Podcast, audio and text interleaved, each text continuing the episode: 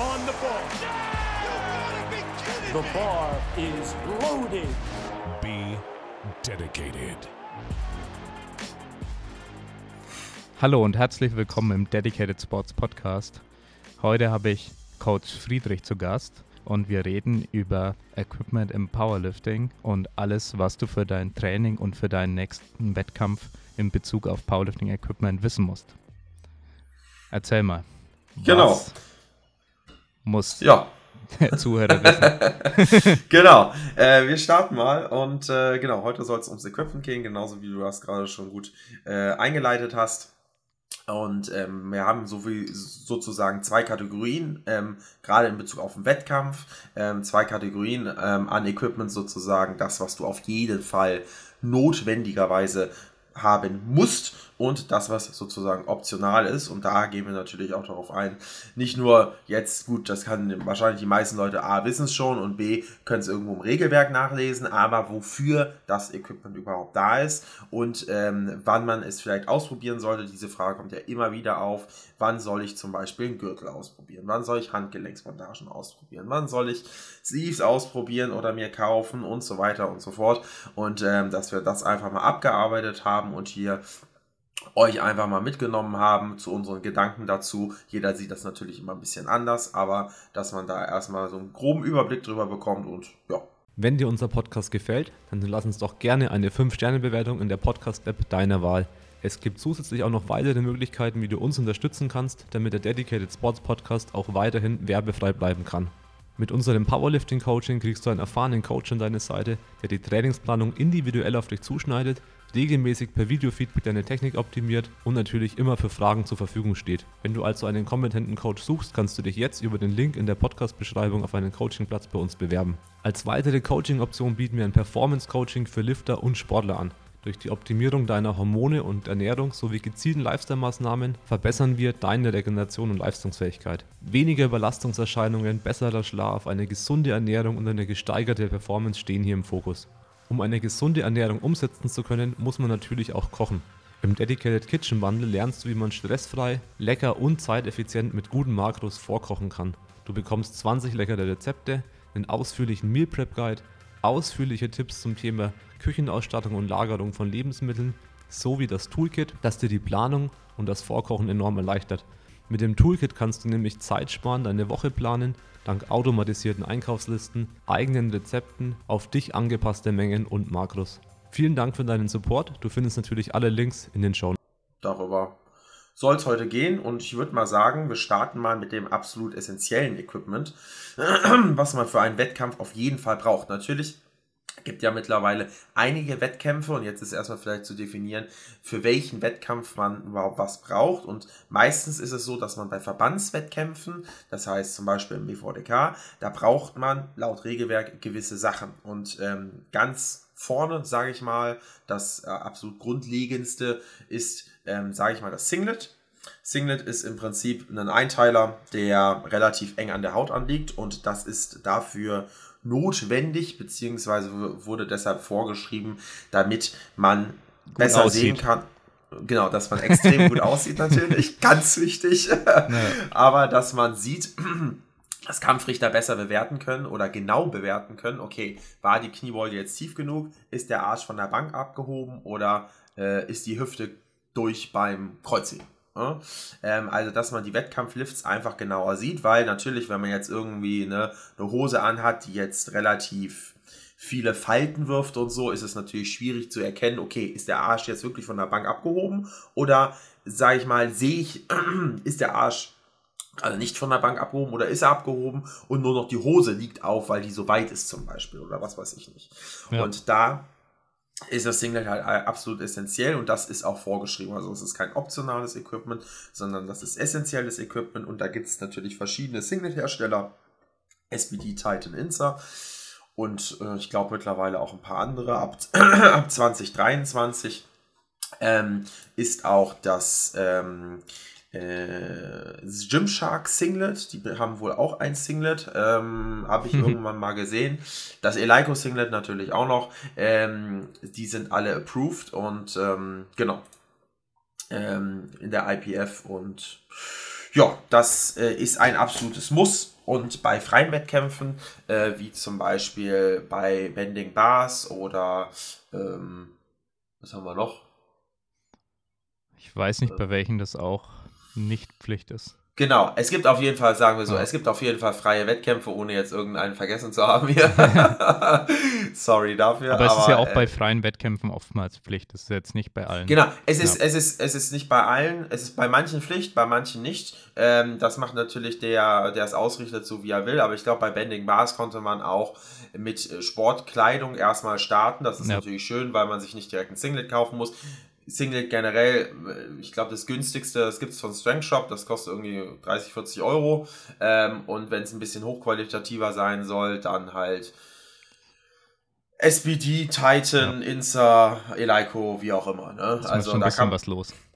genau, genau. Ja. Da gibt's, da hat jeder auf jeden Fall zum modischen Geschmack Auswahl und ähm, gibt es auch noch vom Stoff halt unterschiedliche Typen. Zum Beispiel kann ich mich erinnern, mein erstes Singlet, das war das alte SPD-Singlet. Das ist dann doch sehr dehnbar, sehr weich. Und äh, mittlerweile habe ich ein Titan-Singlet, das ist dann doch schon eine Runde härter. Also da gibt es auch Materialunterschiede und da muss halt jeder einfach mal für sich gucken. Da kann ich immer nur empfehlen, und da werden wir gerade gleich bei den Gürteln auch noch zukommen. Ähm, absolute Empfehlung, versucht mal in einem Verein, der vielleicht bei euch in der Nähe ist oder in dem ihr sowieso schon Mitglied seid, mal vorbeizukommen. Vielleicht gibt es mal, mal so ein bisschen, wenn ihr nicht regelmäßig dort trainiert, gerade ähm, irgendwie einen Tag, wo sich mehrere Leute treffen, dass ihr vielleicht mal fragt, hier, bringt mal bitte eure Singlets mit. Ich würde die ganz gerne mal in der Hand halten sozusagen oder vielleicht auch, wenn die richtige Größe da ist, mal ausprobieren. Da werden die meisten Leute äh, sagen, ja, hier, nimm einfach mal und test es mal, dass ihr mal ein bisschen was in der Hand hattet. Aber Genau. ja, das ist sozusagen das erste essentielle Equipmentstück. Und das ist Also- ja eigentlich fast das Einzige. Also man muss ja bei einem Wettkampf, um jetzt eine Kleinigkeit jetzt nicht äh, wegzulassen, man muss ja Schuhe tragen. Genau. Aber ansonsten, aber ja eben keine speziellen, das ist ja eben der Punkt, dass man Genau, eigentlich an spezielles Equipment erstmal nur einen Singlet benötigt. Sehe ich das Genau. richtig? Genau, also meistens noch ein T-Shirt oder eigentlich immer Ja. ein T-Shirt.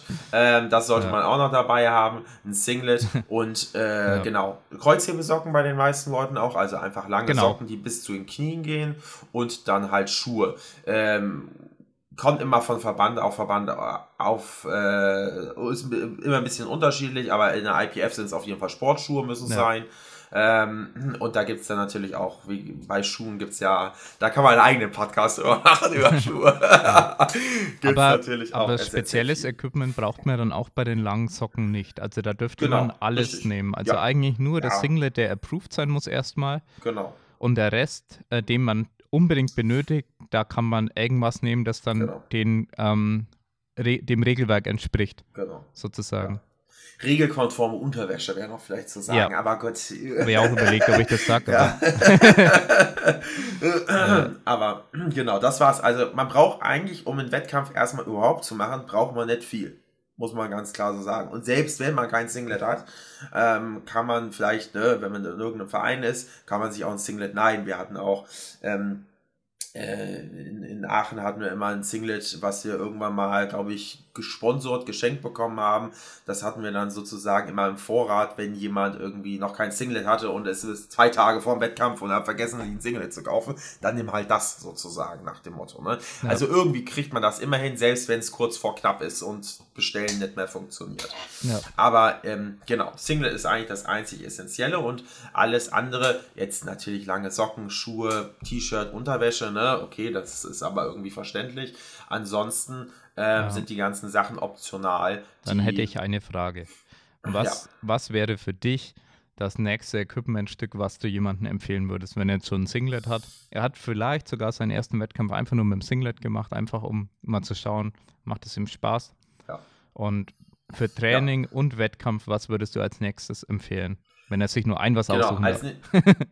als nächstes würde ich, und das würden wahrscheinlich auch alle anderen so empfehlen, ist ein Gürtel, beziehungsweise ein Gürtel mal auszuprobieren. Weil ein Gürtel kann einem schon sehr viel äh, Benefits bringen, sagen wir mal so. Da sicherlich auch das eine ein oder andere Kilo an total, wenn man sich daran gewöhnt hat. Ganz wichtig. Viele Leute kommen auch am Anfang mit, gerade mit einem Powerlifting-Gürtel, der in der Regel relativ hart ist, können wir gleich nochmal ein bisschen drauf eingehen, gar nicht so gut klar. Da muss man einfach erstmal ein bisschen die Gewöhnung schaffen, aber mit einem Gürtel, äh, wenn man sich daran gewöhnt hat und wenn man damit gut arbeiten kann und dort auch den ein oder anderen Kilo sicherlich zusätzlich auf seine Kniebeuge, gegebenenfalls aufs Bankdrücken und vielleicht auch aufs Kreuzheben draufpackt, dann ist das schon das beste Equipmentstück, was man sich so holen kann, ähm, nach einem Singlet äh, und ist die, sagen wir mal, das erste Optionale. Ich denke mal, darauf hast du auch ja. abgezielt. genau. Also ich meine, den Gürtel, den kannst du natürlich theoretisch bei jeder Disziplin nutzen, aber vor allem beim Kniebeugen und Kreuzheben natürlich. Ähm, ja. Würden jetzt die meisten sagen, sie nutzen einen Gürtel. Ja. Ich hätte genau. jetzt, also für mich persönlich, aber das ist halt, ja, wieder sehr speziell, hätte ich sogar erste Kniebandagen genommen, okay. die ich zwar nur bei einer Person, äh, bei einer Disziplin nutzen kann. bei einer Person. ja, meistens bei einer Person auch. Äh, bei einer Disziplin nutzen kann. Na, aber für mich persönlich äh, bringt das Equipmentstück mir erstmal mehr, weil, aber es liegt auch darin, dass ich einfach sehr lange dann wieder ohne Gürtel trainiert habe. Und ich sag, wenn ich jetzt instant was rausholen will, bringen mir die Kniebandage ein bisschen mehr als, als der Gürtel, wo ich sage, da muss man sich immer technisch so ein bisschen mehr eingrooven. Ja, ja, ja, ja, auf jeden Fall. Definitiv. Also Kniebandagen ziehen die meisten Leute an und kommen gut mit klar. Bank, äh, Gürtel teilweise auch, definitiv. Leute, die noch nie einen Gürtel getragen haben, ziehen einen, weiß ich nicht, 10 oder 13 mm Insta-Gürtel an, die beide relativ hart sind und kommen damit super klar. Manche ja. Leute ziehen irgendeinen Bodybuilding-Gürtel an, der A weich ist und B, also nebenbei, dass er meistens nicht irgendwie zugelassen ist, aber der jetzt sehr weich und eigentlich dünner ist ähm, und kommt damit noch nicht mal klar. Also es, es ja. gibt immer die komplette Bandbreite, man muss es immer ausprobieren und genau wie du gerade gesagt hast, es ist immer eine Gewöhnungssache. Genauso wie man sich an Knee Sleeves gewöhnt, Ne, wenn man jetzt eine ganz, ganz lange Zeit mit Knee Sleeves trainiert, dann wird es erstmal ekelig sein, mal wieder ohne Knee Sleeves zu trainieren, weil man sie vergessen hat oder sonst was. Genauso mit dem Gürtel, wenn man jetzt immer alles mit Gürtel macht, in Extremfall sozusagen, äh, ja. wird es erstmal komisch sein, das wieder ohne Gürtel zu machen. Ist ja aber auch verständlich, weil ne, wir sind Gewohnheitstiere und ähm, wenn man sich im Training und wenn man jetzt vielleicht nicht einmal pro Monat trainiert, sondern schon ein bisschen frequenter, dann äh, und sich daran gewöhnt, dann, naja, dann ist es halt äh, komisch, wenn man aus dieser, aus diesem Alltag, aus dieser Gewöhnung halt rausgezogen wird. Aber genau, vielleicht back to, back to the Gürtel. Ähm, zu den Sleeves kommen wir aber auch gleich noch. Ähm, ja. also Gürtel generell, was macht überhaupt ein Gürtel? Oder erstmal ein Gürtel trägt man so um den Chor herum. Da gibt es auch verschiedenste Gürtelpositionen. Relativ Leute, die das extrem tief tragen, schon gefühlt auf dem Becken drauf. Also ultra tief oder gleiches Gegenbeispiel auf den Rippen, unter, direkt unter, unter, den, äh, unter der Brust also da gibt es wirklich äh, sämtliches. Gibt es auch sogar teilweise schon mal gesehen, dass es sozusagen auf über der Brust getragen wird. Also gibt es alles. Ähm, die meisten tragen es aber um den Bauch herum, ganz einfach. Ähm, das ist schon die meist die die die äh, meistgesehene Gürtelposition. Und ja. was macht ein Gürtel? Ein Gürtel ist sozusagen eine ähm, ein Gürtel ist ein Gürtel, wollte ich jetzt gerade sagen.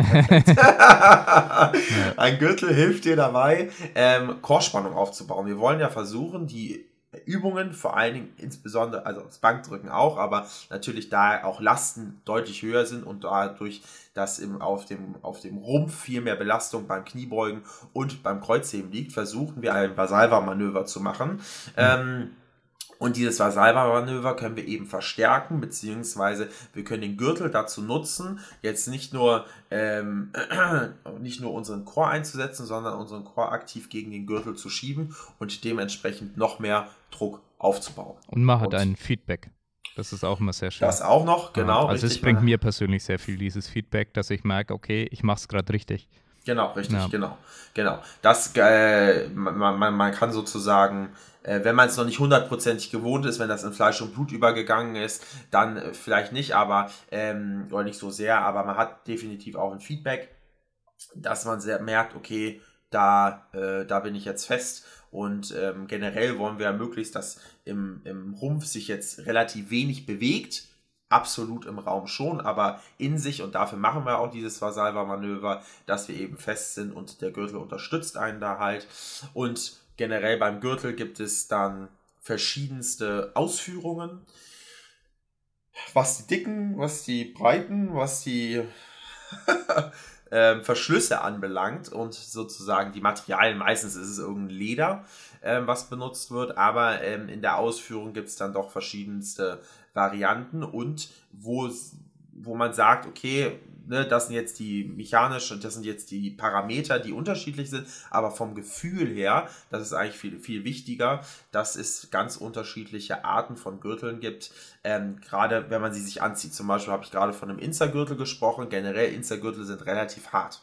Manche ja. Leute finden das sehr geil, manche Leute finden das scheiße. Ganz im Gegensatz dazu Titan-Gürtel, die sind sehr, sehr, sehr weich. Generell kann man einen Gürtel immer weich machen, man kann einen Gürtel aber nie wieder hart machen. Also ja. man kann, ist ja Leder, wenn man das immer weiter bewegt und immer mehr bewegt und stärker bewegt, dann bricht man das sozusagen ein, so nennen wir das. Und ähm, ähm, es wird immer weicher, weicher, weicher. Und ähm, ja. generell gibt es manche Gürtel, die sind sozusagen vorgebrochen, die sind halt von Grund auf relativ weich. Und zum Beispiel ein Insa-Gürtel oder ein SPD-Gürtel, der ist auch relativ hart, die sind halt nicht großartig vorgebrochen. Teilweise kann man, kann man das sogar beim Hersteller anfragen, dass die das für ja. einen machen. Ja. ja. Genau, und ähm, da muss man sich natürlich äh, angucken, okay, ähm, gerade wenn man jetzt eher äh, einen harten Gürtel vielleicht präferiert oder wenn man es gar nicht weiß, muss man natürlich erstmal austesten. Und da genau das gleiche wie bei den Singlets, beziehungsweise hier noch viel wichtiger bei den Singlets, als bei den Singlets. Ähm, weil es einfach die Spreizung an Eigenschaften meiner Meinung nach deutlich größer ist bei einem Gürtel, einfach mal ausprobieren. Am besten auch vielleicht irgendeinem Verein, in einem Fitnessstudio, vielleicht wo mehrere Leute Gürtel haben, wo vielleicht irgendein Treffen mal stattfindet von Powerliftern oder was weiß ich nicht, dass man einfach mal guckt, ähm, äh, was für Gürtel haben die dabei, einfach mal ansprechen und einfach mal, äh, wenn die es gestatten, äh, dann mal austesten ähm, und mal ein paar verschiedene Gürtel anziehen, mal damit beugen, mal damit von mir aus auch drücken. Da benutzen es manche Leute auch, aber auch beim Heben und, ähm, und gucken, was für einen passt und was nicht. Da kann man keine generelle Empfehlung aussprechen. Ähm, ja. ja. Genau. Da muss man sich einfach mal ein bisschen durchtesten. Man muss aber sagen, so ein Gürtel ist dann doch schon eine Runde teurer als so ein Singlet. Es geht so, wo geht ein Gürtel los? Ich glaube, auch da sind die Strength Shop Gürtel sind die preiswertesten, die zumindest IPF-approved sind. Ähm, und ähm, dann geht es hoch, das teuerste, ähm, zumindest das äh, aktuell teuerste ist auf jeden Fall der SPD-Gürtel, der. Ist der Eleiko günstiger dann? Ja. Ach nee, der Eleiko. Wahrscheinlich ist der Eleiko noch teurer, aber das weiß ich jetzt nicht. Aber so. Äh, ähm, äh, sind auf ja, jeden Fall beide sehr teuer. beide sehr teuer, sagen ja. wir einfach so. Und da, Was kosten die? Ich glaube, der SPD-Gürtel kostet so um die 200 Euro. Nicht und das mehr? kauft man, das kauft man sich, ja, ich denke schon. Ähm, kann das ja parallel ein bisschen nachschauen. Genau, ich gucke mal gerade eben nach. Er hat auch 200, oh, 220? Okay, gut. Ähm, aber das kauft man sich natürlich nicht alle Tage. Ne? Und da sollte man natürlich, klar, man kann sowas auch immer wieder verkaufen. Ähm, und ähm, ja, ähm, ist immer wieder verkaufbar. Vor allen Dingen, so ein Ding geht im Prinzip nie kaputt. Also wenn man damit pfleglich umgeht und das nicht in die Ecke pfeffert oder irgendwie gegen den Rack haut, da kann natürlich so eine Schnalle schon mal kaputt gehen vor allem. Aber grundsätzlich äh, passiert damit nichts. Dementsprechend kann man es auch wieder verkaufen, aber sich natürlich immer durch etliche Gürtel zu kaufen, da ist es einfacher, wenn man einfach mal zu irgendeiner Gruppe fährt, die vielleicht sowieso unterschiedliche Gürtel hat und genau. dann einfach mal ein bisschen rumtestet. Und ja. äh, ich muss sagen, vielleicht kannst du auch deine persönliche Empfehlung abgeben. Ich muss sagen, ich bin seit, oh, ich habe einfach mal irgendwann einen Gürtel gekauft ähm, und habe einfach mal getestet und bin darauf hängen geblieben, aber sowas von, ich äh, bin Insta Double Prong 13 mm. Also Insta Gürtel ist die Marke, Double Prong, das heißt, die haben nicht so einen Schnellverschluss, sondern so zwei Dornen. Kann ich auch übrigens nur empfehlen, kauft euch, wenn, dann kein Gürtel mit einem Dorn. Ja immer mit zwei Dornen kaufen, weil über kurz oder lang werden diese Dornen bzw. die Löcher im Leder, die werden ausreißen.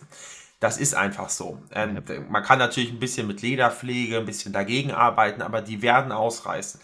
Könnt ihr euch vorstellen, wenn ihr nur einen Dorn habt, also wie bei einem ganz normalen Gürtel, mit dem ihr eure Hose zumacht, da ist nicht so eine Belastung drauf. aber der wird auch irgendwann ausreißen über kurz oder lang. Oder über lang eher. ähm, wenn ihr aber zwei solche Dornen habt, dann verteilt sich der Druck, den ihr mit, dem, mit eurem Vasalva-Manöver aufbaut gegen den Gürtel auf zwei Dornen und dementsprechend auf zwei Löcher. Und dieser, diese Gürtel sieht man auch immer, man, beziehungsweise ich sehe nur Gürtel, die nicht ausgerissen sind, die zwei Dornen haben. Die Gürtel mit einem Dorn, klar, das braucht sicherlich mal mindestens mal zehn Jahre und dann musst du schon dann muss das eigentlich schon im Fitnessstudio Gebrauch sein, dieser Gürtel. Aber ähm, wenn ihr da lange was von haben wollt, kauft euch den mit zwei Dornen. Das ist genauso schwierig oder einfach zuzumachen. Da muss man auch ein bisschen seine Technik ja. einfach finden. Das macht es aber nicht schwieriger, das zuzumachen oder nicht schwieriger, das aufzumachen. Das ist genau gleich. Und ihr habt einfach definitiv länger was davon, weil sich, wie gesagt, der Druck auf eine größere Fläche ähm, oder auf zwei Dornen und dementsprechend zwei Lederlöcher verteilt. Und das ist einfach langlebiger. Der, der Eleiko, der 309 Euro kostet, der okay. ähm, ist auch ein Zwei-Dornen-Gürtel, genau, ich weiß. Genau, Der ja. hat ja auch noch, das ist ja diese Special-Version von Valanda, wenn es mich nicht täuscht. Der hat ja nochmal sozusagen so zwar ein Dorn, zwar zwei Dornen, mit denen er zugeht, aber halt einen Schnellverschluss so im nicht herkömmlichen Sinne, sagen wir mal so. Nicht wie ja. es zum Beispiel in SVD ist oder wie es in Insta ist oder was weiß ich nicht. Ähm, aber das ist so mein Go-To-Gürtel, also ach so 13 mm ist die Dicke. Ähm, Gibt es meistens 10 und 13. 13 ist das Maximalmaß, zumindest in der IPF und an Dicke und ähm, ja, genau. Also meine, mein Go-To-Gürtel ist Insta Double Pro 13 mm und dein, dein Go-To-Gürtel kannst du ja mal nennen oder dein Lieblingsgürtel. ja, also ich habe mir dadurch, dass ich nie äh, später vor allem nicht mehr so viele Wettkämpfe gemacht habe, habe ich eigentlich meinen ersten Gürtel sozusagen behalten. Ich dachte, ich hatte den einmal verloren und dann nochmal neu gekauft, aber es ist genau den gleichen und wirklich nur diesen ganz billigen Strength Shop, aber nicht den Prong, sondern den Leverbelt. Ja. Und ich persönlich, also für meine Zwecke persönlich reicht er halt aus. Also bei mir ist es, keine Ahnung, wie viele Monate lüfte ich im Jahr dann mit dem Gürtel. Vielleicht dann, dass ich mal drei Monate im Jahr überhaupt mit, mit ja. Gürtel lüfte. Und die meisten Sachen mache ich ja. ohne. Aber ich denke, für einen Einstieg, vor allem von dem Preis her, finde ich es geil. Ist das? Ja. Auf jeden Fall. Also wenn man, wenn man nach so, nach, so, nach so einem Treffen zum Beispiel in einem Verein oder sonst was sich nicht sicher ist, was man nehmen soll, geht einfach erstmal mit dem Strength Shop. Das ist vielleicht jetzt nicht das allerhochqualitative. Das wird sicherlich nicht 20 Jahre halten. Aber manche Leute sind damit auch sehr zufrieden, muss ich sagen. Ich kenne auch ja. Leute, die damit ernsthaft äh, lange liften, weil sie damit mit dem Ding halt sehr gut klarkommen. Ich würde nicht gut klarkommen, aber wie gesagt, das ist so individuell. Ja. da muss man einfach mal rumtesten, auch was den Verschlussart anbelangt. Da hast du ja jetzt auch schon nochmal kurz zur Erklärung vielleicht. Es gibt halt einmal Prong, das sind die ganz normalen Dornen, die man auch aus dem ganz normalen Gürtel für die Hose kennt. Und dann gibt es ähm, Lever, beziehungsweise auf gut Deutsch gesagt Schnellverschlüsse, die halt mit einem, mit einer Art Hebel funktionieren, oder Lever heißt ja Hebel, ähm, der ähm, den man schnell auf und zu machen kann. Ähm, und da kann man natürlich auch noch die Größe verstellen. Das ist dann bei SBD und bei Insta auch nochmal unterschiedlich und so weiter. Aber so grob, es gibt einmal den Schnellverschluss und einmal die Prongs. Und das ist auch irgendwie so ein bisschen Glaubensfrage, was man, was ja. man da geil findet, was man nicht ja. geil findet, muss man auch einfach ausprobieren. Einfach mal gucken ja. und ähm, genau. Aber erstmal muss ich sagen, ähm, mit, mit den Strength Shop Gürteln, da fährt man sicherlich am entspanntesten, weil ist erstmal am günstigsten und man kann sich easy reintesten und wenn es nichts für einen ist, äh, ja, kann, ja. Man, kann man auch noch wechseln und es ist jetzt nicht aber so. Eine, aber wie, eine persönliche aber, Empfehlung hätte ich bezüglich Gürtel schon beziehungsweise nicht Empfehlung, sondern eher, worauf man achten könnte, weil wir machen jetzt äh, auch nicht den kompletten Podcast natürlich nur über Gürtel und da ja. kann da wirklich sehr ins Detail gehen. Ja. Aber der, was ich oftmals beobachte, was ein Problem sein kann, ist, wenn eine sehr dünne, sehr leichte Frau äh, beispielsweise nicht, um, nicht nur der eine Gürtel, aber beispielsweise einen sehr massiven und harten Gürtel wie den SPD-Gürtel hat, weil er halt gut aussieht und der eigentlich überhaupt nicht zu, sie, zu ihr passt und gleichzeitig vielleicht auch hier und da das Verletzungsrisiko gesteigert wird. Also weil es öfter mal auch äh, so angebrochene Rippen und solche Geschichten gab, weil der Ja. Gürtel einfach zu hart war oder sich nicht, man sich nicht langsam vorgetastet hat an Ja. einen harten Gürtel. Also das sind solche Geschichten. Bitte seid da ehrlich, bitte schaut nicht nur auf die Mode und was gerade in ist, sondern schaut wirklich, dass ihr euch mit dem Gürtel wohlfühlt, dass er nicht zu hart ist, vor allem am Anfang. Weil ihr könnt damit rechnen, dass sich auch äh, eure Rippen irgendwann an diese Belastung anpassen werden. Aber halt nicht sofort. Also vor allem, Ja. wenn, wenn je kleiner im Prinzip euer Rumpf ist, je kürzer euer Rumpf ist, desto mehr Belastung hast du natürlich dann auch teilweise auf den Rippen, weil der, der Platz für so einen Gürtel, der immer gleich groß ist, bei einem 1,90 Meter Typen mit einem großen Rumpf, kann man den natürlich ganz anders positionieren, als wenn man, sage ich mal, 1,60 ist ähm, und hier 52 Kilo wiegt. Äh, dann sollte man halt schon darauf achten, dass man vielleicht sogar einen extra kleinen nimmt. Also da gibt es auch äh, Spezialanfertigungen, die auch teilweise als Bankdrück, so, so Zwischendinger zu, zu einem Bankdrückgürtel, weil es gibt ja auch ganz schmale Bankdrückgürtel.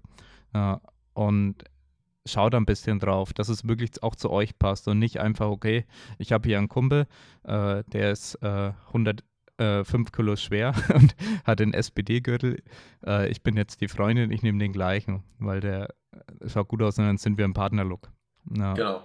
genau, auf jeden Fall ganz wichtig und lieber, lieber von zu weich an, an zu hart rantasten und nicht von 0 auf 100.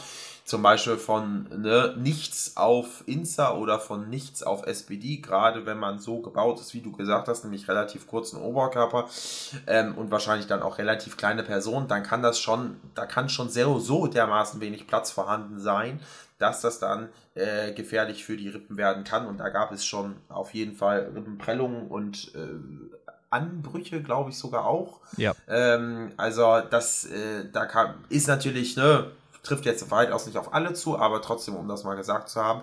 Und was du gerade noch gesagt hast, was wir vielleicht hätten am Anfang sagen sollen, dass das nicht, dass wir der Podcast jetzt erstmal über das Raw-Equipment geht und nicht über das Equipped Equipment sozusagen, Ja. weil es gibt ja ähm, äh, sozusagen die beiden Sparten Equipped Sport und Raw Sport und wir reden erstmal über das ganze Raw Equipment. Natürlich tragen Equipped Leute, die unterstützendes Equipment tragen, Kniebeugeanzug, Bankdrückshirt und so weiter, Wickelbandagen, die tragen auch einen Gürtel Ja. und da muss auch vielleicht der Vollständigkeitshalber nochmal gesagt werden, dass es auch spezielle, nochmal spezielle Gürtel gibt, zum Beispiel sogenannte Bankdrückgürtel, die dann extra dünn sind, ähm, also nicht so hoch bauen sozusagen, extra, ja, äh, relativ schmal sind, so kann man es besser sagen, die dann dafür da sind, dass das Shirt in, an der richtigen, beim Bankdrücken an der richtigen Position gehalten wird. Der Vollständigkeitshalber sei das auch nochmal gesagt, aber vielleicht können wir mal irgendwann mit einem Equip-Profi mal ein äh, Podcast machen und äh, der kann uns dann nochmal in Ja. das Equipped Equipment einführen, genau, und da mehr noch äh, mehr Infos noch geben. Aber genau, das hier nochmal der Vollständigkeitshalber gesagt. Aber ja, overall glaube ich, haben wir den Gürtel gut abgeschlossen. Ja, Und machen ähm, wir die Bandagen. Jetzt kommen wir genau zu deinem, zu deinem Go-To-Equipment und das sind die Bandagen. Und wichtig dabei auch, jetzt weil wir es gerade hatten, sage ich es jetzt ganz am Anfang von dem Thema, wir reden jetzt nicht über Wickelbandagen im Equipped, sondern wir reden über sogenannte Sleeves oder ähm, einfach Kniestulpen, wie sie in Deutschland genannt werden Genau. ähm, die man meistens aus irgendeinem Neopren-Gedönse, die man sich einfach über die Knie, über den Fuß und dann zum Knie hochzieht. Und ja, die kann ich auch schon jetzt mal vorwegnehmen. A, das Knie wärmen und äh, B, teilweise auch das Knie mechanisch unterstützen, indem Ja. sie halt eine Vorspannung haben ähm, und sowohl das, also an sich das Knie erstmal komprimieren, über das Knie herum und aber auch diese Kniebeugung, sage ich mal, erschweren und dementsprechend natürlich der Last, der die auf dem Knie lastet, äh, einen zusätzlichen Widerstand bieten, sozusagen. Ja. Genau. Definitiv. Und ähm, ja, für mich war beispielsweise das, der wärmende Effekt dann auch teilweise wichtig, vor allem bei Athleten, die ja anfällig sind, was diese ganzen Patella-Belastungen und so angeht. Ja, und auch wenn grundsätzlich Gelenkschmerzen Thema sind, ein warmes Gelenk Ähm, fühlt sich immer besser an als ein kaltes Gelenk, äh, unter Belastung vor allem. Und deshalb ist dieser Effekt auch nicht zu unterschätzen. Und je anfälliger man ist oder ob man irgendwie aus einer Verletzung kommt, desto eher lohnt es sich dann auch mal früher in diese Bandagen reinzugehen. Äh, was man dann nur aufpassen muss, ist, dass man natürlich die Belastungsfähigkeit nicht komplett verliert ohne Bandagen. Ja, dass man sich nicht komplett an die Sleeves gewöhnt. Das hatte ich mal zu krass, dass ich dann gar nicht mehr ohne Sleeves machen konnte.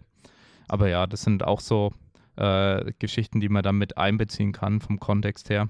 Äh, für wen ist es wann wichtig, ähm, diese Bandagen auch zu benutzen im Training? Und es gibt ja dann auch Trainingsphasen, wo man dann auch wieder sagt, okay, ich mache jetzt ohne Bandagen oder der Coach gibt einem eine Übung, ja, oder man coacht sich selber und man schreibt sich eine Übung rein. Die macht man ohne Bandagen, bewusst. Äh, einfach um die Kniestrecker nochmal bewusst mehr zu fordern. Genau. Genau, und um sich nicht, wie du gerade schon gesagt hast, jetzt so hundertprozentig abhängig von den Kniebandagen zu machen, weil das ist Genau. auch wieder definitiv ein Gewöhnungseffekt. Und ähm, selbst wenn jetzt die, diese, die, ne, wenn man sich ein bisschen dran gewöhnt hat, hat man auch definitiv ein Placebo. Ganz einfach. Ne? Ja. Wenn man es weglässt, ist einfach so. Ne? Ist wie Ja. mit jeder Gewöhnung. Irgendwann, entweder wenn es einem an sich, wenn es sich gut anfühlt, hat man definitiv den Placebo-Effekt. Und ähm, den sollte man natürlich nie unterschätzen, auch nicht überschätzen, aber der ist einfach vorhanden. Und ähm, genau, die Sleeves, genau, äh, diese wärmende Wirkung, das ist vielleicht erstmal das Erste, das ist bei allen Sleeves eigentlich der Fall. Ähm, es gibt äh, der Unterschied bei Sleeves geht halt von wie beim Gürtel super labberig weich zu so hart, dass sie von alleine stehen. Und dass sie auch, ne, Ja. kommt natürlich dann auch immer auf die Größe drauf an. Also wir haben nicht nur die Art des Sleeves, also ob er sehr weich ist oder sehr, sehr hart oder relativ hart, ähm, sondern wir haben auch äh, die Größe. Man kann sich natürlich bewusst in eine sehr kleine Größe oder in eine größere Größe mehr oder weniger reindrücken und Ja. dementsprechend spannt der Sleeve dann natürlich mehr oder weniger. Ne? Und dementsprechend da kann man natürlich auch was rausholen. Natürlich, je krasser, desto härter der Sleeve ist. Das heißt, ähm, ähm, wenn der Sleeve generell schon eine, Grund, eine gute Grundhärte hat, dann äh, sich natürlich eine, enge, äh, eine Größe kleiner anzuziehen, wird mehr bringen, als bei jetzt irgendeinem generell schon sehr weichen Sleeve, bei dem ja, Ja. nichts passiert. Genau. Und ähm, da sind ja jetzt auch in den letzten Monaten ist der ist ein, insbesondere ein Sleeve neu rausgekommen, der äh, auch relativ hart ist oder ein neues Zeitalter so ein bisschen eingeläutet hat. Und ähm, vielleicht fangen wir erstmal an mit den sehr weichen Sleeves und da gibt es ja etliche ja, also jeder 0815 Sleeve, den man vielleicht bei Amazon kaufen kann oder sonst wo kaufen kann, das ist im Prinzip immer ein weicher Sleeve. Also Ja. das ist klar mal ein bisschen härter, mal ein bisschen weicher, aber immer in der Kategorie oder sagen wir so meistens in der Kategorie relativ weich einzuordnen und dementsprechend auch nicht so teuer. So ein Paar kostet 25 Euro oder sowas und damit kann man gut anfangen. Da hat man auf jeden Fall immer den wärmenden Effekt. Den hat man immer dabei, ähm, sofern der Sleeve nicht nur aus 2 mm besteht, aber das ist meistens nicht der Fall. Meistens sind die schon ein bisschen dicker. Ähm, aber dann hat man immer den wärmenden Effekt und man hat aber den mechanischen Effekt dann meistens rausgenommen. Also ob man den Sleeve jetzt trägt oder nicht, rein mechanisch wird das kaum einen Unterschied machen. Halt nur vom Gefühl, ne, Richtung Placebo wieder und so ein bisschen, dass das Knie sich wärmt. Vor allen Dingen gerade jetzt im Winter, wenn man vielleicht in der eigenen Garage trainiert oder äh, weiß ich nicht, in, in, weiß ich nicht, in einer Scheune oder sonst wo, irgendwo, wo es vielleicht nicht ganz so warm ist, ähm, dann sich vielleicht solche Sleeves zu holen, wenn man sowieso schon keine hat, ist vielleicht gar nicht so schlecht, weil ist auch jetzt nicht das krasseste, ne, ist, ist nicht das äh, Investment wie teurer Gürtel und ähm, kann aber ein deutlich besseres Gefühl beim Liften geben und vor allen Dingen natürlich, wenn man wirklich in einer sehr kalten Umgebung trainiert, dann muss man auch sagen, kühlt das Knie halt nicht so schnell aus. Ne, Ja. Wenn man dann mal ein bisschen längere Satzpause macht, dann ist man dann danach nicht kalt und ich glaube, das kennt jeder, egal ob Sleeve-Befürworter, Gegner oder was auch immer, Benutzer, Nicht-Benutzer. Wenn man zu lange Pause macht, gerade beim Kniebeugen, dann, knien die, äh, dann kühlen die Knie schon ganz gerne ein bisschen aus und angenehm ist das definitiv nicht danach die nächsten, den nächsten Satz Kniebeuge zu machen. Ne? Ja. Und ähm, sich da solche wärmenden Sleeves anzuziehen, die wie gesagt mechanisch nicht keinen Vor- und Nachteil bietet, bieten, das ist kein Problem und ist halt auch nicht das größte Investment. Ähm, und dann gibt es natürlich noch stärkere Sleeves, beziehungsweise mechanisch stabilere Sleeves. Und das erste, was da, glaube ich, so mit auf den Markt gekommen ist, waren erst die SPDs, dann welche von Titan und jetzt ganz relativ neu die Insa Sleeves. Ähm, und die sind alle nochmal unterschiedlich zueinander, weil die unterschiedliche Formen haben. Also man kann sich das immer wie eine Röhre vorstellen, aber ob das jetzt eher so kegelförmig ist oder ob das äh, anders geschwungen ist und wie der geformt ist, wie der abgenäht ist und so weiter. Das ist immer unterschiedlich, also wie die Grundform ist und natürlich wie das Material ist ähm, und wie sie sich dementsprechend auch anfühlen. Und ja. ähm, ja, da ist auch wieder so ein bisschen, muss man gucken, was einem gefällt, womit man klarkommt. Manche kommen mit dem einen nicht klar und dem anderen besser klar und andersrum. Und ja, da muss man einfach ein bisschen gucken, was einem gefällt. Bei Sleeves, ähm, die kann man sicherlich auch mal, beim Gürtel ist es dann doch schon besser, weil er vielleicht nicht so viel Hautkontakt hat. Aber wenn ein Sleeve ein bisschen getragen ist, wird, wird er auf jeden Fall schwieriger zu verkaufen sein definitiv. Ähm, äh, wenn man nur einmal getragen ist, sozusagen nur einmal angezogen, um zu gucken, okay, wie groß ist das Ding, so kann man den sicherlich auch wieder verkaufen auf äh, KD Klar, Flohmarkt oder sonst was. Das kriegt man auch wieder los, aber so einen richtig getragenen SPD oder äh, Sleeve oder Insa oder was auch immer wird dann doch eher schon ein bisschen schwieriger loszubekommen, weil es halt auch relativ Hautkontakt ist und dementsprechend natürlich auch nicht so hygienisch ist, so ein Ding wieder zu verkaufen. Aber irgendwie kriegt ja. man das immer an den Mann, äh, kommt halt auf den Preis drauf an und ähm, aber ja, genau. Ja. Also da, diese Einteilung, die du jetzt hattest, äh, kann ich auch nur so bestätigen. Also ich habe als Coach immer so gearbeitet, dass ich dem Athleten sage, okay, entweder wir machen es vielleicht sogar ohne Sleeves oder dann gab es Übungen, die habe ich dann mit Wärmesleeves oder manchmal habe ich gesagt, ja, je nach Präferenz, ohne oder mit wärmenden Sleeves die Übung ausführen und dann eben die Stufe, okay, richtige Supportive Wettkampf-Sleeves, ja. ähm, weil es ist die Wettkampfübung, also ganz typisches Beispiel, die Wettkampfkniebeuge und die ja. wollen wir jetzt spezifisch ausführen, weil wir haben in drei Monaten äh, oder noch früher einen Wettkampf ja. und dann wollen wir uns dran gewöhnen und die Technik eingrooven. Ja. Genau. Genau, und wenn man sich natürlich einen kleinen mechanischen, also es wird natürlich jetzt nicht 30 Kilo auf deine Kniebeuge zaubern, ähm, äh, außer es eliminiert durch den wärmenden Effekt deine Knieschmerzen, die du vielleicht hast, gut, dann solltest du aber sowieso anders daran arbeiten und nicht einfach nur Sleeves anziehen. Aber anderes Thema. Ähm, aber ähm, es ist natürlich immer nur ein kleiner Effekt, aber es ist natürlich schon so, dass es einen gewissen Effekt hat und natürlich auch wieder der Placebo-Effekt mitspielt. Und ähm, ähm, da ganz klar ähm, für, und das empfehle ich auch immer, eine sozusagen mindestens zwei Sleeve-Strategie zu machen, nämlich für die Wettkampfübung, primär die Wettkampfkniebeuge natürlich, manche tragen es auch beim Kreuzheben, ist aber eher seltener der Fall. Ähm, äh, bei der Wettkampfkniebeuge da auf jeden Fall einen guten Sleeve zu benutzen, einen von den dreien, vielleicht gibt es noch irgendeinen anderen, äh, den ich gerade gesagt hatte. Ich glaube, Metal gibt es noch, oder? Äh, ich weiß aber nicht. Haben die Metal noch IPF? Genau, ob das noch IPF ist. Es gibt natürlich die A7 Sleeves gibt es noch. Ja. Dann gibt es noch ähm, Strength Shop haben die gerade welche? Äh, Strength Shop gibt es auch, glaube ich, noch, genau. Ja. Äh, also wir reden Mark jetzt immer Bell. hier. Genau, Mark Bell gibt es auch noch, die habe ich lange nicht gesehen. Ähm, ja. Ja. Oni gibt es auch, glaube ich, noch Sleeves. Ja, genau, ja. da gibt es auch noch Sleeves. Also ihr müsst einfach mal gucken. Wir, wir, können hier einfach mal, Julian, schaffen wir das, die Approved List einfach mal hier runter anzuhängen unter ja. dem Podcast. Ja, perfekt. Genau, ähm, genau da könnt ihr euch zumindest für die, für die IPF könnt ihr euch mal einfach angucken unten, was denn zugelassen ist. Ähm, muss man sagen, in anderen Verbänden, die machen das natürlich anders. Die haben teilweise striktere Regelungen, teilweise lockerere Regelungen. Ist halt, müsst ihr euch immer informieren vorher, ganz, ganz wichtig, immer informieren. Das, was wir ja auch hier ein bisschen versuchen. Und ähm, dass man, ähm, dass diese Regelung der Approved List bei der IPF, die gilt auch bei dem, bei den deutschen Meisterschaften des BVDKs.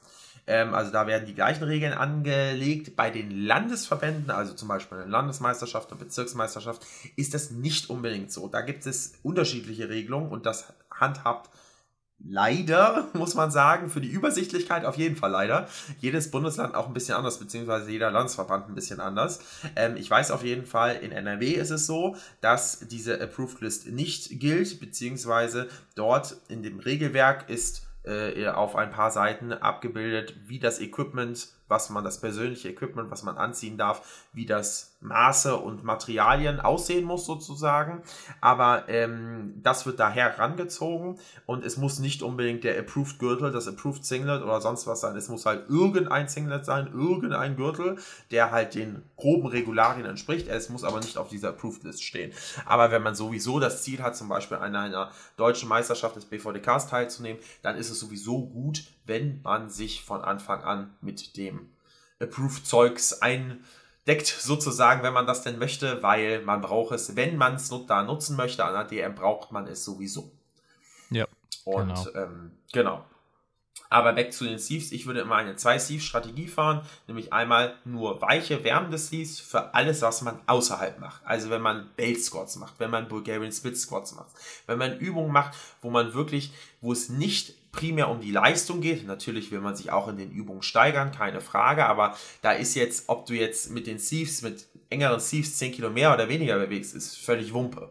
Ja, die Handhabung ist einfach deutlich einfacher mit denen auch. Handhabung natürlich auch noch, ja. aber ganz klar dafür wärmende Sleeves, auch für Übungen wie zum Beispiel, wenn man jetzt eine Lower-Kniebeuge im Wettkampf macht, wenn das der Wettkampflift ist und man macht eine High-Kniebeuge muss ich mir nicht SPDs an, anschnallen. Ist einfach unnötig. Und man muss ganz wichtig sagen, bei den, äh, bei, den, bei den Sleeves generell, die werden kaputt gehen. Das ist ein Verschleißteil. Das ist kein Teil, was für die Ewigkeit gebaut ist. Klar, ja. es gibt mal äh, Hersteller und Chargen, da hat man mal Glück gehabt oder da hat man einfach mal, ne, hat man, da ist die Naht besonders gut, die halten dann mal ein bisschen länger oder auch vielleicht deutlich länger und dann hat man mal ein Sleeve, wo man mal die Scheiße gegriffen hat, auf gut Deutsch gesagt, wo man die Montagsproduktion hatte, ähm, wie auch immer, der nach, keine Ahnung, zwei Jahren in die, den man nach zwei Jahren wegschmeißen kann. Aber es ist auf jeden Fall ein Verschleißprodukt und ganz logisch, je enger, desto krasser wird es verschleißen. Ne? Also wenn man sich wirklich die XXS-Größe da reinhämmert und ähm, der Sleeve äh, so dermaßen eng ist, dann wird es natürlich schneller kaputt gehen, als wenn man den Sleeve ganz locker, easy peasy in XL anzieht. Gut, die Größen, der Größenvergleich ist jetzt ein bisschen heftig, aber ihr wisst, was ich meine. Ähm, wenn je enger, desto mehr Verschleiß und es wird verschleißen. Ähm, und ähm, daher, gerade bei so, bei den etwas teureren Sleeves, ähm, äh, muss das ja nicht unbedingt sein, dass man sich die jetzt kaputt macht. Also kann man natürlich auch ja. machen, aber muss nicht sein und äh, ist auch nicht notwendig und dementsprechend ähm, würde ich immer zwei Sleeves kaufen. Einmal halt irgendwelche Weichen, die sowieso preiswert sind, 20, 25 Euro oder sowas. Und einmal, wenn man das dann möchte, einen äh, Wettkampf-Sleeve, den man für die Wettkampf-Kniebeuge benutzt und äh, von mir aus auch fürs Kreuzheben für manche Leute, aber halt auch für den Wettkampf natürlich benutzt. Genau. Richtig. Genau. Ja. Und ähm, man sollte vor allem auch solche Fails dann vermeiden, wie, also meiner Meinung nach und meiner Erfahrung nach bringt es nichts, irgendwie bei der letzten Größe dann nochmal, okay, dann noch eins enger. Ja. Also ich habe da teilweise überhaupt keine Vorteile mehr feststellen können, bei mir selbst nicht und bei Athleten nicht. Irgendwie nochmal eine Größe enger, nur Probleme habe ja. ich dann gesehen. Also mit, ja. ich krieg's nicht mehr runter. Und ja. Steve, Steve, muss aufgeschnitten werden. Ja, ich sag nur DM 2016. ähm, da hatten wir erstens das Problem und auch viele andere Probleme. wie, dein Watercut. ja. nee, aber auf jeden ja. Fall, genau. Ähm, aber auf jeden Fall, genau, nicht zu eng kaufen. Klar, ähm, kann man auch verstehen, wenn man jetzt den ganz, ganz locker kauft, so ein Wettkampf-Steve, klar, dann ist die mechanische Unterstützung natürlich geringer, als wenn er eng anliegt, aber halt nicht übertreiben. Weil übertreiben ja. ist halt äh, auf der anderen Seite auch nicht, eigentlich nicht Sinn der Sache und ähm, ja, muss einfach nicht sein. Aber das muss natürlich jeder für sich selber feststellen und da wird man sich in seinem Powerlifting, in seiner Powerlifting-Karriere, wenn sie etwas länger dauert, sicherlich auch durch den einen oder anderen Sleeve ähm, durchge nutzt ja, also ich hatte so, sozusagen. Ich hatte so sieben Paar schon insgesamt, teilweise aber auch wieder verkauft. Ja. und andere dann genommen, aber so sieben Paar hatte ich auf jeden Fall schon. Ja. Also an richtigen Powerlifting-Sleeves und auch einige verschiedene wärmende Sleeves. Ja. So typisch sind ja da so Rehband. Ich habe Genau, aber auch richtig. derzeit ähm, die wärmenden Sleeves, die ich benutze, sind von Eleiko, die ein bisschen dicker erstmal wirken, aber eigentlich wirklich vom Support. Also die, also da gibt es ja verschiedene von Eleiko. Gibt es ja, Genau. glaube ich, auch stärkere. Ja.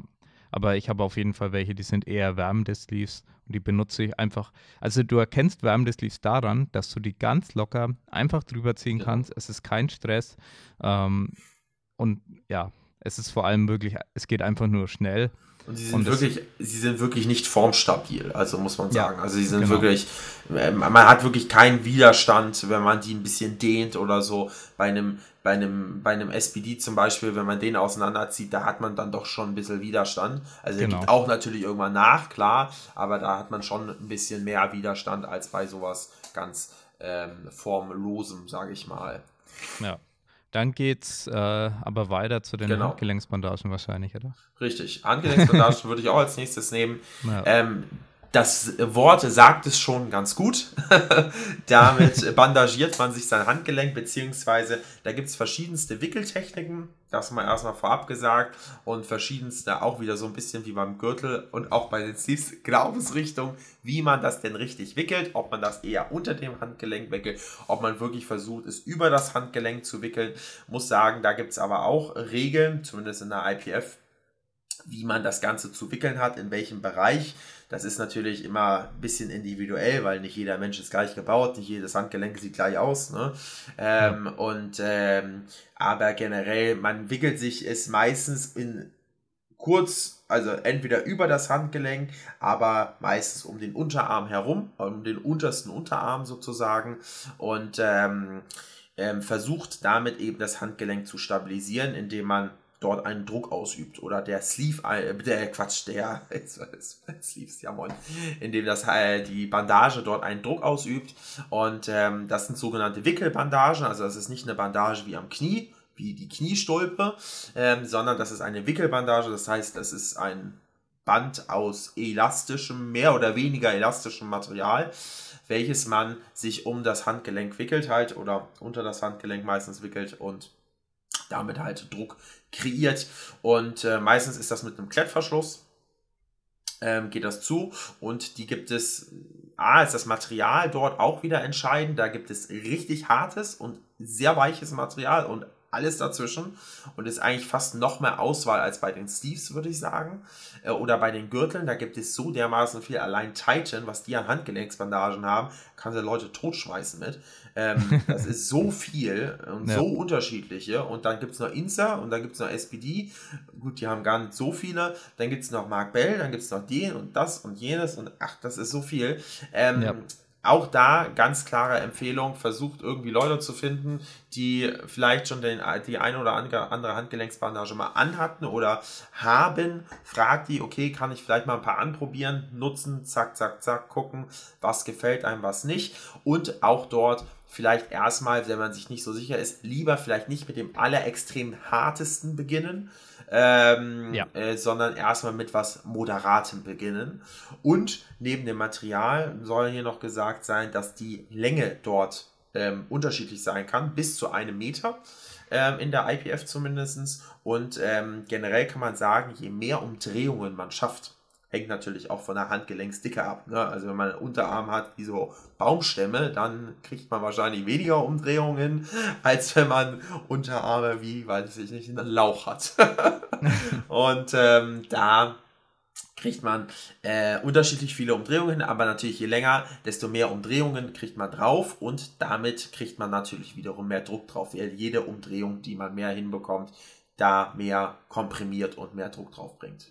Genau. Also was ich aber den meisten empfehlen kann, ist halt eben nicht die kürzesten und nicht die längsten zu nehmen, sondern wenn man sich für solche Bandagen entscheidet, dann sollte man einen Grund dafür haben. Im Regelfall, außer man ist natürlich jetzt auch wieder eine ähm, dünnere, leichtere Frau mit sehr dünnen Handgelenksbandagen, äh, Handgelenken, dann könnte es sich schon eventuell anbieten, diese 30 Zentimeter oder diese relativ kurzen dann auch zu nehmen. Das sollte, da sollte man es auf jeden Fall dann ausprobieren, aber für die meisten Leute wird sich wahrscheinlich irgendwas eignen um die 0,5 Meter, hätte ich jetzt gesagt. Ähm, also irgendwas so im mittleren Bereich. Ja. Wenn du sagst, bis 1 Meter ist zugelassen. Ja. Also ich habe zum Beispiel hier jetzt Insa 0,3, 0,5, 0,9. Genau. Ähm, Gibt es hier 0,9. Die muss man dann halt auch handeln können. Ja. Also ähm, immer wenn du irgendwas außerhalb der Norm dir besorgst, dann solltest du auf jeden Fall schon mal es ausprobiert haben und einen Grund dafür haben, Genau. dass du die hast. Genau.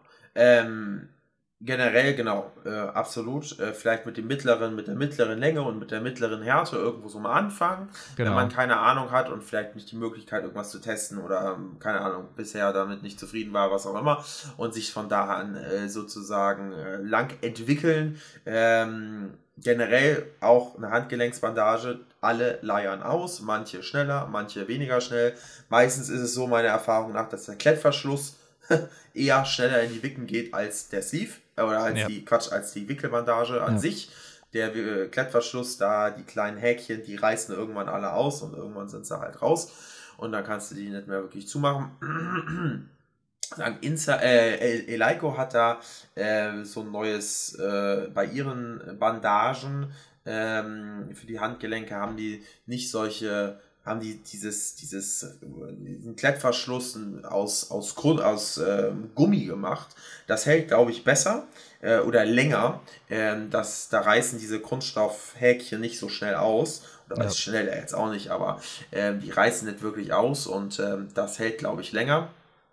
Aber genau, generell auch wieder absolute Glaubensfrage, testet es aus. Und ähm, was man vielleicht sagen kann, gerade wenn ihr Equip macht, um das nochmal hier zu sagen oder nochmal auf den Tisch zu bringen, mh, dann kann, ist es meistens so, dass eher längere Handgelenksbandagen gebraucht werden, weil vor allen Dingen beim Bankdrücken werden dort Lasten bewegt, die jenseits von Gut und Böse sind, sagen wir mal so.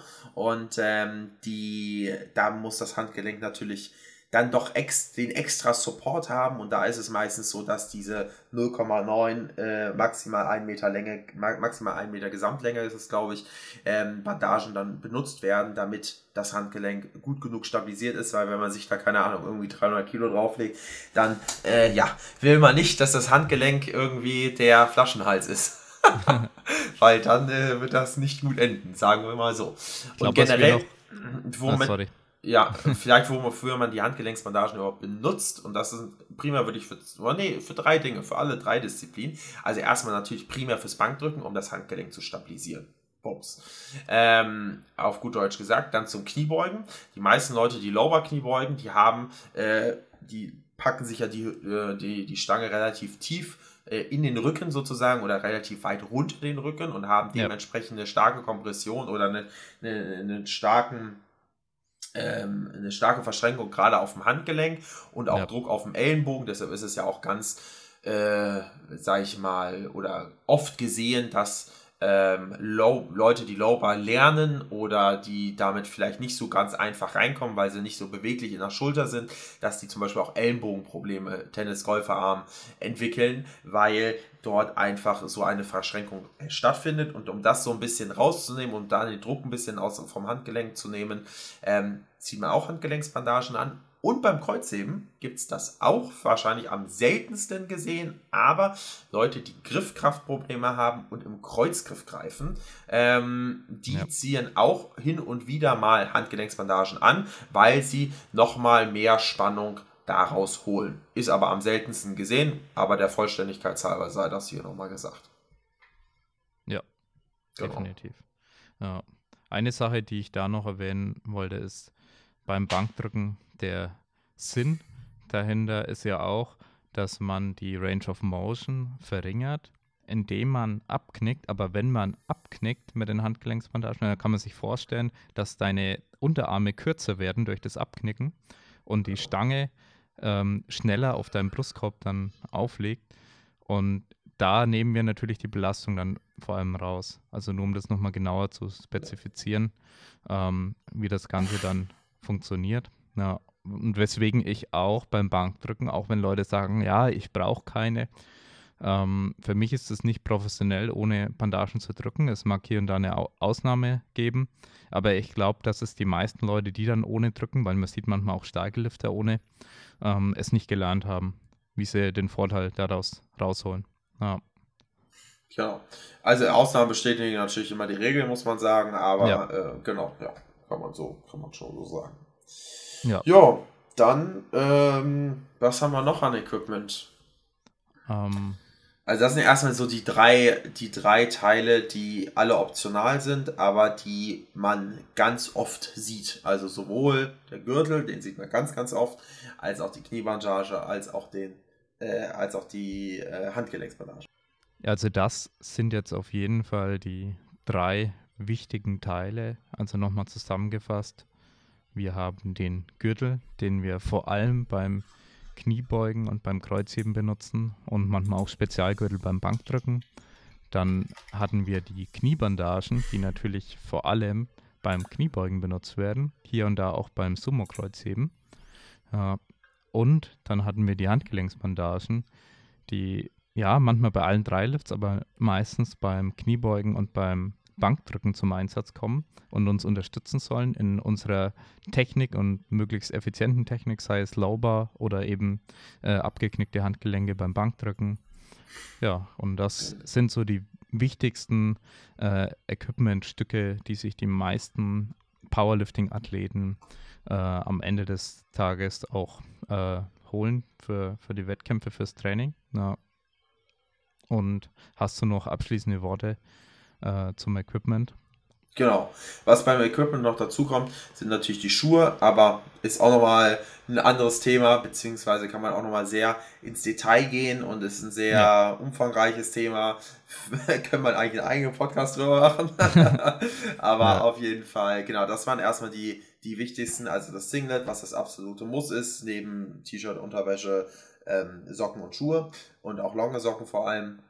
Und dann halt als optional m, für die meisten wahrscheinlich Nummer eins der Gürtel, Nummer zwei die, äh, die, äh, die Kniebandagen und Nummer drei die Handgelenksbandagen oder andersrum in einer anderen äh, Reihenfolge. Äh, kommt natürlich auch immer so ein bisschen drauf an, was die Stärken und Schwächen sind. Wenn man einen super starken Core hat und vielleicht Knieschmerzen tendenziell hat und ein Wettkampf bevorsteht, dann ist der Nies, sind die Niestis wahrscheinlich eher ein bisschen wichtiger als der Gürtel und andersrum. Ne? Genau. Aber ähm, das ist natürlich immer ganz individuell und wir können natürlich hier nur grob äh, einen Einblick gewähren. Aber ich glaube, wir haben eigentlich alles so ganz gut durch und ja, genau, haben eigentlich alles abgearbeitet, was es so abzuarbeiten gibt. Ja, dann danke fürs Zuhören und bis zum nächsten Mal. Bis Ciao. zum nächsten Mal. Ciao, ciao. Wenn dir unser Podcast gefällt, dann lass uns doch gerne eine 5-Sterne-Bewertung in der Podcast-App deiner Wahl. Es gibt zusätzlich auch noch weitere Möglichkeiten, wie du uns unterstützen kannst, damit der Dedicated Sports Podcast auch weiterhin werbefrei bleiben kann. Mit unserem Powerlifting-Coaching kriegst du einen erfahrenen Coach an deine Seite, der die Trainingsplanung individuell auf dich zuschneidet, regelmäßig per Videofeedback deine Technik optimiert und natürlich immer für Fragen zur Verfügung steht. Wenn du also einen kompetenten Coach suchst, kannst du dich jetzt über den Link in der Podcast-Beschreibung auf einen Coachingplatz bei uns bewerben. Als weitere Coaching-Option bieten wir ein Performance-Coaching für Lifter und Sportler an. Durch die Optimierung deiner Hormone und Ernährung sowie gezielten Lifestyle-Maßnahmen verbessern wir deine Regeneration und Leistungsfähigkeit. Weniger Überlastungserscheinungen, besserer Schlaf, eine gesunde Ernährung und eine gesteigerte Performance stehen hier im Fokus. Um eine gesunde Ernährung umsetzen zu können, muss man natürlich auch kochen. Im Dedicated Kitchen Bundle lernst du, wie man stressfrei, lecker und zeiteffizient mit guten Makros vorkochen kann. Du bekommst 20 leckere Rezepte, einen ausführlichen Meal Prep Guide, ausführliche Tipps zum Thema Küchenausstattung und Lagerung von Lebensmitteln sowie das Toolkit, das dir die Planung und das Vorkochen enorm erleichtert. Mit dem Toolkit kannst du nämlich Zeit sparen, deine Woche planen, dank automatisierten Einkaufslisten, eigenen Rezepten, auf dich angepasste Mengen und Makros. Vielen Dank für deinen Support. Du findest natürlich alle Links in den Show Notes.